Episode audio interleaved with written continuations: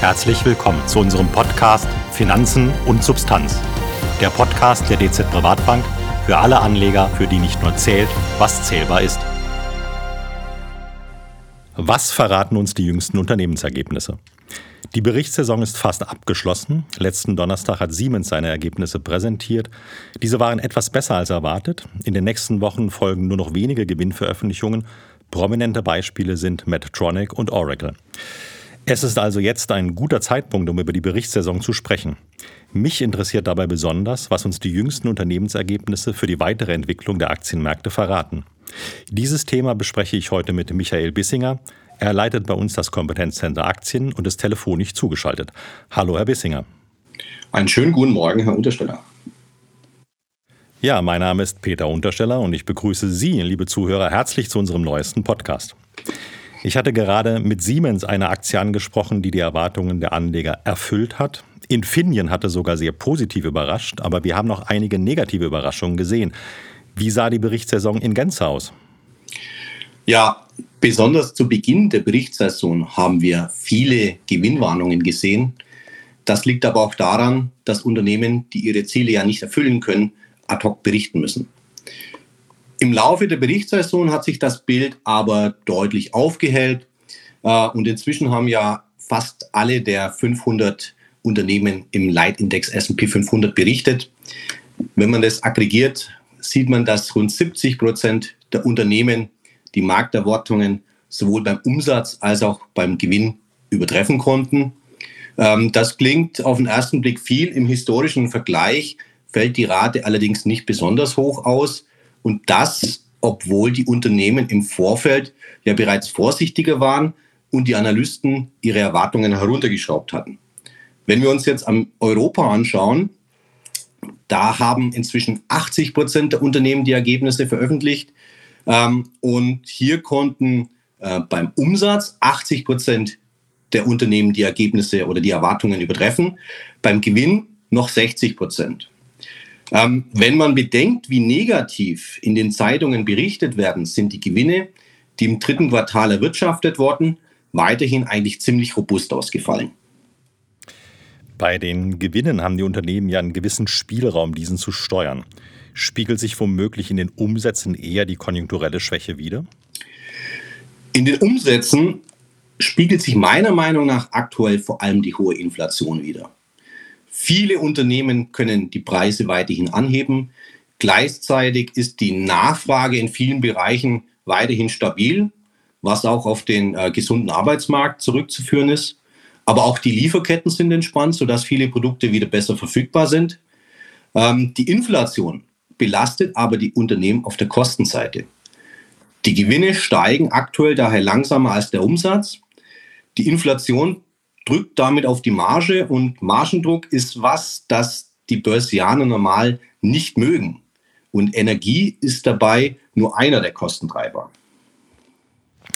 Energiepreise ist ein gutes Stichwort. Für die Unternehmen, die energieintensiv produzieren, ist das eine Belastung auf der Kostenseite. Nun haben aber die anderen Unternehmen, die Öl- und Gasproduzenten, und die sind klar die Profiteure. Also kein Wunder, dass insbesondere im Energiesektor die Gewinnüberraschungen weit überwiegend positiv waren. Geben Sie uns doch mal bitte einen Überblick über die kompletten Branchen. Ja, wir haben insgesamt gesehen, dass die Unternehmen im Durchschnitt in Europa die Umsätze um 20 Prozent steigern konnten. Wenn wir jetzt nochmal uns auf die Energie konzentrieren, so zeigt sich, ohne Energie lag der Anstieg bei rund 13 Prozent beim Umsatz. Beim Gewinn ist das Verhältnis noch extremer. Während dieser im Schnitt über alle Unternehmen um 32 Prozent angestiegen ist, liegt die Steigerung ohne der Energieunternehmen nur noch bei 13 Prozent, was im historischen Vergleich zwar nicht schlecht ist, aber der Unterschied zeigt, wie stark die Energieunternehmen diese Berichtssaison auch weiterhin beeinflusst haben. Und wenn wir jetzt gerade noch äh, uns die Ölunternehmen im Detail anschauen, die europäischen Energieunternehmen konnten den Umsatz um fast 70 Prozent und den Gewinn um großartige 160 Prozent steigern. Also mehr als verdoppeln. Und ähm, Sie haben es angesprochen, wir haben eine Gaskrise, diese drückt auf die Margen bei vielen produzierenden Unternehmen. Ähm, es lohnt sich aber gerade jetzt, sich die Geschäftsberichte der Gasunternehmen anzuschauen. Wenn wir uns Equinor, eines der führenden Gasunternehmen, mal äh, zur Hand nehmen, so haben diese Unternehmen oder so hat dieses Unternehmen in den vergangenen Jahren im Schnitt pro Jahr vier bis fünf Milliarden äh, verdient. Allein im dritten Quartal lag der Gewinn aber bei über neun Milliarden. Und wenn wir uns jetzt von Gas zu Öl äh, umschauen, dann sieht man, wenn man das größte Ölunternehmen der Welt betrachtet, das ist die Saudi Aramco, dann lag der Gewinn bei über 40 Milliarden US-Dollar im Quartal. Ähm, zum Vergleich, das ist das Doppelte, was Apple verdient hat. Der Energiesektor ist daher klar der Profiteur von dem, was 2022 passiert ist. Es ist daher aber auch nicht verwunderlich, dass die Öl- und Gasunternehmen ihre Aktionäre aktuell sehr großzügig in Form von Dividenden und Aktienrückkaufenprogrammen am Gewinn beteiligen. Vielen Dank für die ähm, Detailanalyse an der Stelle. Wenn ich jetzt mal so ein bisschen in die anderen Branchen auch reinzoome, äh, stellt sich für mich immer noch eine Frage, die Unternehmen, die die Erwartungen übertroffen haben, Sie hatten ja jetzt Energie gezeigt, super stark übertroffen, aber bei den anderen Unternehmen, äh, um wie viel haben diese Unternehmen denn die Erwartungen erfüllt? War das eher durchaus eine große Überraschung oder eher im homöopathischen Bereich? Also, wie gesagt, die Überraschung auf der Umsatzseite, die war groß, weil keiner hat oder die Analysten haben nicht damit gerechnet, dass man die, die Inflation, die Kostensteigerung in dem Maße weitergeben kann. So kann man sagen, das Volumen, das Umsatzvolumen ist überproportional stark gestiegen. Allerdings, man sieht, die Gewinne können da nicht mithalten. Die Gewinne sind allenfalls durchschnittlich oder sogar leicht unterdurchschnittlich gewachsen. Und das zeigt, der Markt leidet aktuell unter Margendruck. Und das ist nicht das beste Zeichen. Also ganz konkret aus Ihrer Sicht nach wie vor Vorsicht bei der Aktienanlage angebracht, oder?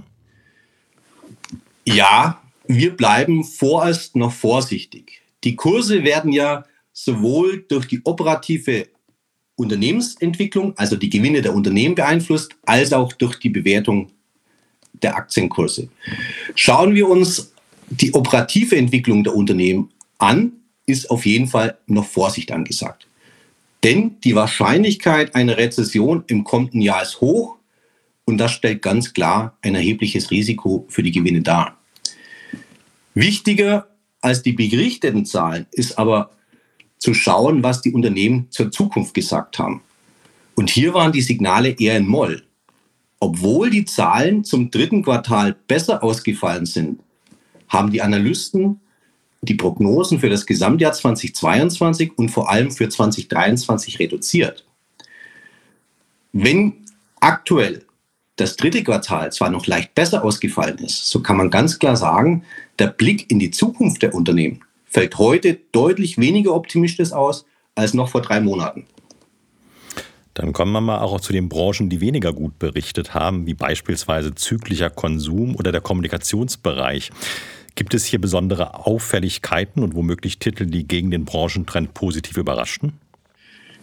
Also wenn wir uns mal den zyklischen Konsum anschauen, da stechen die Sportartikelhersteller, da gehören Nike oder Adidas dazu, auf der negativen Seite hervor. Einige davon haben dieses Jahr bereits mehrfach eine Gewinnwarnung ausgesprochen und die Ziele gekappt. Das liegt zum Teil an den Lieferketten, die weiterhin gestört sind, aber natürlich auch am schlechten Konsumenten, an der schlechten Konsumentenstimmung, weil die Konsumenten leiden im Zuge der Inflation unter realem Kaufkraftverlust.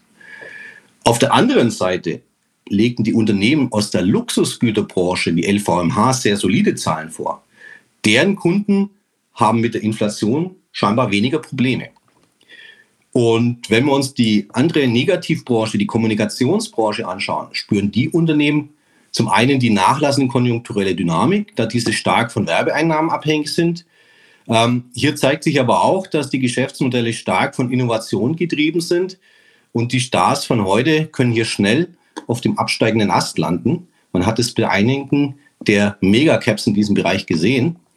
Aber auch in diesen Sektoren hat sich zuletzt gezeigt, dass wenn bereits genügend Negatives in den Kursen drinsteckt, eine Gewinnwarnung teilweise auch als Impuls nach oben gewertet werden kann, da die schlechten Nachrichten jetzt endlich draußen sind. Was verrät uns nun die Berichtssaison? Wie wird es mit den Aktienmärkten in den nächsten Monaten Ihrer Meinung nach weitergehen? Ja, also zwei ganz wesentliche Signale. Zum einen, die Zahlen waren zum Großen und Ganzen okay, aber auch sehr heterogen. Das heißt, äh, Stand heute stehen wir leicht besser da als zunächst erwartet. Aber das zweite Signal, der Blick nach vorn, war weniger positiv. Und das Bild zeigt sich auch, wenn wir jetzt die konjunkturellen Frühindikatoren uns anschauen, die sind weiterhin nicht gut. Eine Rezession 2023 ist sehr wahrscheinlich. Das ist generell keine gute Ausgangslage für die Unternehmen. Aber die Rezession wird inzwischen von vielen am Markt bereits erwartet. Sollte also fast keinen mehr überraschen können, solange sie nicht besonders stark ausfällt. Die Märkte bleiben deshalb anfällig, haben aber auch in den letzten Monaten schon stark korrigiert. Und damit hatten ja die Kurse das schwache wirtschaftliche Umfeld entsprechend bereits berücksichtigt. Auch die Zinsen, der zweite wesentliche Aspekt, sind 2022 stark angestiegen, was die Märkte deutlich belastet hat. Da die Inflation in den USA aber nachlassen sollte, gehen wir davon aus, dass auch der Druck von den Notenbanken auf die Aktienmärkte sukzessive nachlassen wird, aber nicht verschwindet. Ähm, wenn wir uns jetzt die Bewertung zuletzt noch ansehen, sind die Aktienmärkte nach den starken Kursanstiegen der letzten Woche nicht mehr wirklich günstig bewertet, besonders in den USA. Auch technisch sind wir zuletzt eher überkauft. Das heißt, kurzfristig besteht unserer Meinung nach das Risiko, dass der Markt nochmals konsolidieren könnte. Mit Blick auf 2023 bleiben wir, wie Sie gesagt haben, daher eher noch vorsichtig, nutzen aber sukzessive die Chancen, die sich immer wieder ergeben. Und mit Blick auf 2023 wird der Moment kommen, an dem wir auch wieder offensiver uns am Aktienmarkt engagieren werden. Herzlichen Dank, Herr Bissinger, für Ihre konkreten Aussagen.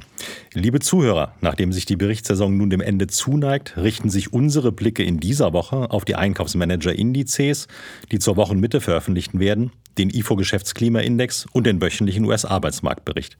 Wir verfolgen für Sie die Kapitalmärkte. Folgen Sie uns auf Bielmeyers Welt.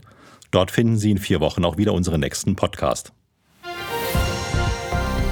Finanzen und Substanz der Podcast der DZ Privatbank für alle Anleger, für die nicht nur zählt, was zählbar ist.